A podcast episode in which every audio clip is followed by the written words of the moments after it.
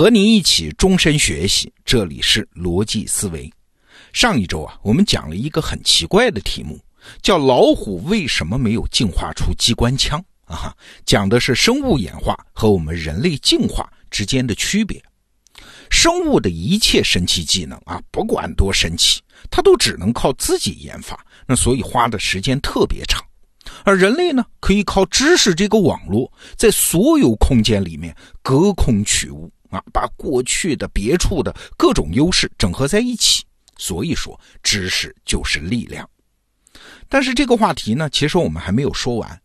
除了知识是力量之外，人类还有一种力量的来源，啥呀？就是想象力。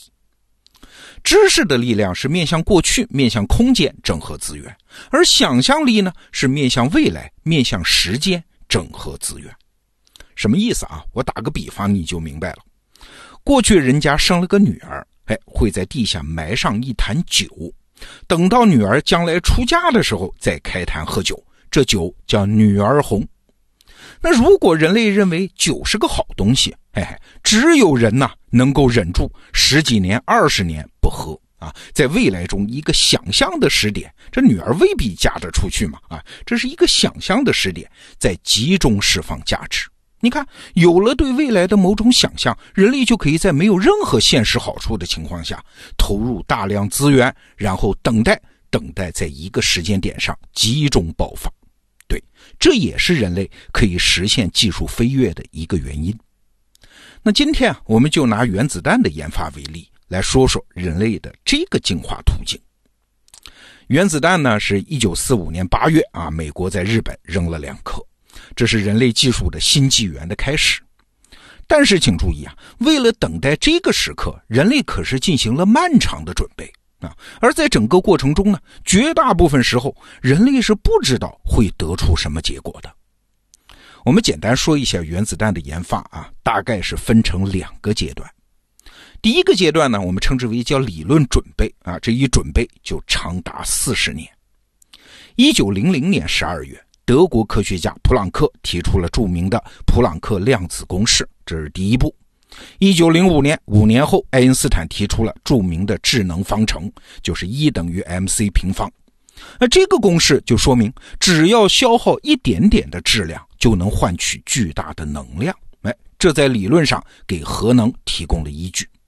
又过了六年，一九一一年，居里夫人分离出了纯金属的镭，让人类对放射性有了全新的认识。好了，又过八年，英国实验物理学家卢瑟福用阿尔法粒子轰击原子核，而且分离出了质子。那这样一来呢，人类对微观世界的操纵精度就达到了原子内部这个级别啊。好了，又过很多年，一九三六年，意大利物理学家费米和匈牙利物理学家希拉德证实了铀原子裂变之后会发出两个中子，可以继续轰击其他原子核。这说明啥？说明只要有足够质量的铀元素，就可以持续发生裂变反应。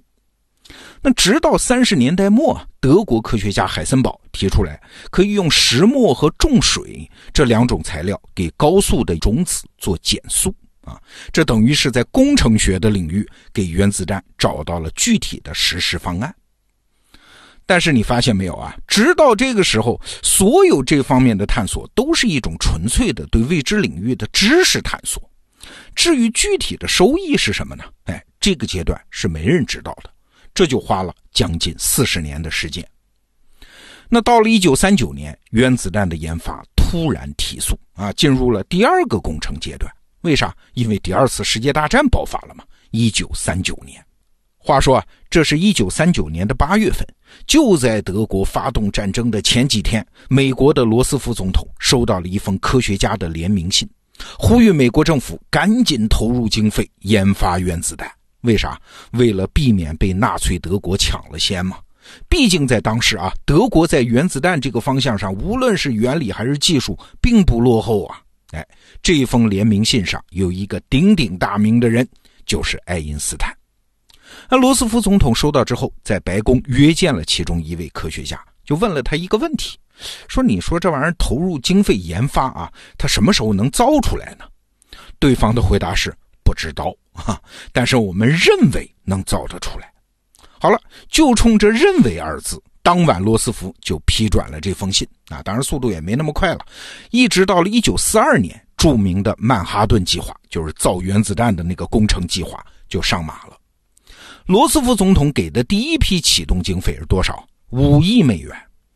这笔钱今天看来没多大啊，但是当时有多大呢？我们类比一下，一九四一年美国对整个中国一年的援助大概就是五亿美元啊，等于罗斯福是在用支持一个国家的力量推动这个计划。当时啊，罗斯福还给了曼哈顿计划叫高于一切行动的特别优先权啊，所以顶峰时期一共有五十四万人参与这个项工作。那在一些部门里面呢，带博士头衔的人比一般的工作人员还要多。但是，就算这么大力的支持力度，科学家还是遇到了各种困难。比如说，为了营造足够强大的磁场，这科学家就找不到足够多的那种铜线圈啊。他们居然提出来，哎，这个白银这个导电性更好啊，能用白银来做电线吗？当时美国财政部就问他们呀：“你们这些科学家要多少白银呢？”这边回答说：“哎，给我先来六千吨吧。”哎，对方回答说：“你有没有数啊，年轻人？你知不知道我们的白银是用盎司来计算的？这是贵重金属哎！你要六千吨，但就是这样啊，美国财政部最后居然提供了一万四千七百吨白银。这些白银一直到一九七零年才全部归还美国国库。”就这么个巨大的磁场建成之后，据说工厂的女工走进车间之后，因为磁场太大，就连头发上那个铁质的发卡都能被吸飞走。你看，美国人就是在用这样的决心在投入这个工程，几年时间里毫无回报，能不能造得出来不知道的呀？就像是在一个黑暗的通道里面前进啊，没有人知道前面到底是不是走得通。但是，为了一个共同的目标和想象，美国人扛下来了，总共花费二十亿美元，这是多大一数啊？相当于日本在一九四零年一年的军费开支。你可能会说，我们人类不都是这样吗？为了一个想象中的未来结果，可以集中资源进行投入啊？哎，不见得。人类之间的竞争其实比的就是这个，不是所有人都有这个能力和意识的。比如说，同样是研发原子弹，德国其实动手更早啊，一九三七年就已经有计划了，比美国至少要意识到这个问题早两年。而且呢，我们前面介绍核物理的发展过程的时候，你也听出来了，很多科学家都是德国人呢。但是为什么纳粹德国没有造出原子弹呢？啊，国力比不上美国，这当然是一个原因。但是更重要的是思维方式。一九四二年的时候，希特勒说过一句话，说只要一种武器啊不能在六个月内投入战争，那研发工作就往后放啊。也是在这一年，当时负责德国的原子弹研究的，就是我们前面提到的啊，说明那个石墨和重水的作用的那个德国科学家叫海森堡，他得到了一笔研发原子弹的追加的资金投入。你猜有多少钱？三十五万马克。这笔钱多大呢？啊，在当时的德国，相当于造一点六辆虎式坦克的费用，就这么点钱。那从这件事里，你看出什么没有啊？你不能说希特勒对原子弹完全不抱希望的，完全不抱希望，连这点钱他也不会给呀。当然，你也不能说希特勒没有投入资源的决心啊，他是个赌徒嘛。他发动第二次世界大战是把整个德国民族的生命和前途都投入到一次赌博当中的，所以他不缺赌性。那这件事情暴露了什么呢？暴露出来了希特勒的投资策略嘛。他要求啊，每一步的投资我都得看见近期的回报。他不愿意做的事儿是为一个不那么确定的未来进行长期坚忍的大量投入。当然了，这也算不上什么缺陷。你想想看，实际上生物界的演化它不一直就是这样吗？在生物界，一个基因之所以能被传下来，是因为它马上就能帮助这一代生物获得生存优势嘛。那个回报是现实的，不断的形成正反馈，然后才有它的基因的迭代。啊，得不到现实好处的事儿，在生物界是没有什么价值的。但是我们人类就不一样了，无论是个体之间的竞争，还是组织和国家之间的竞争，胜负往往就在于哪一方可以把资源集中起来，在一个时间点上爆发，谁就赢。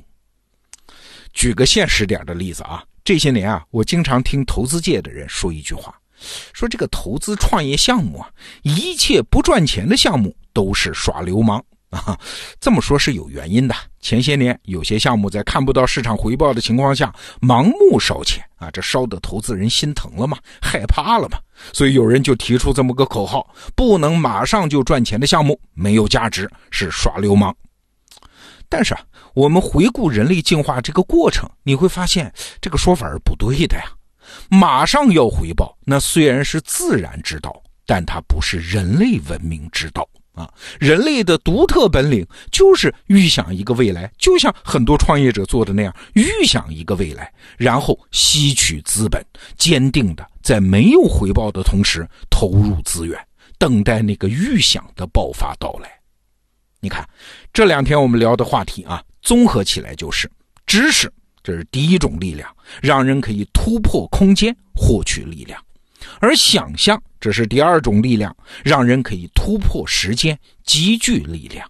哎，这既是人和动物的区别，也是决定人和人竞争的输赢胜负的关键啊！好，这个话题就聊到这儿，逻辑思维，明天见。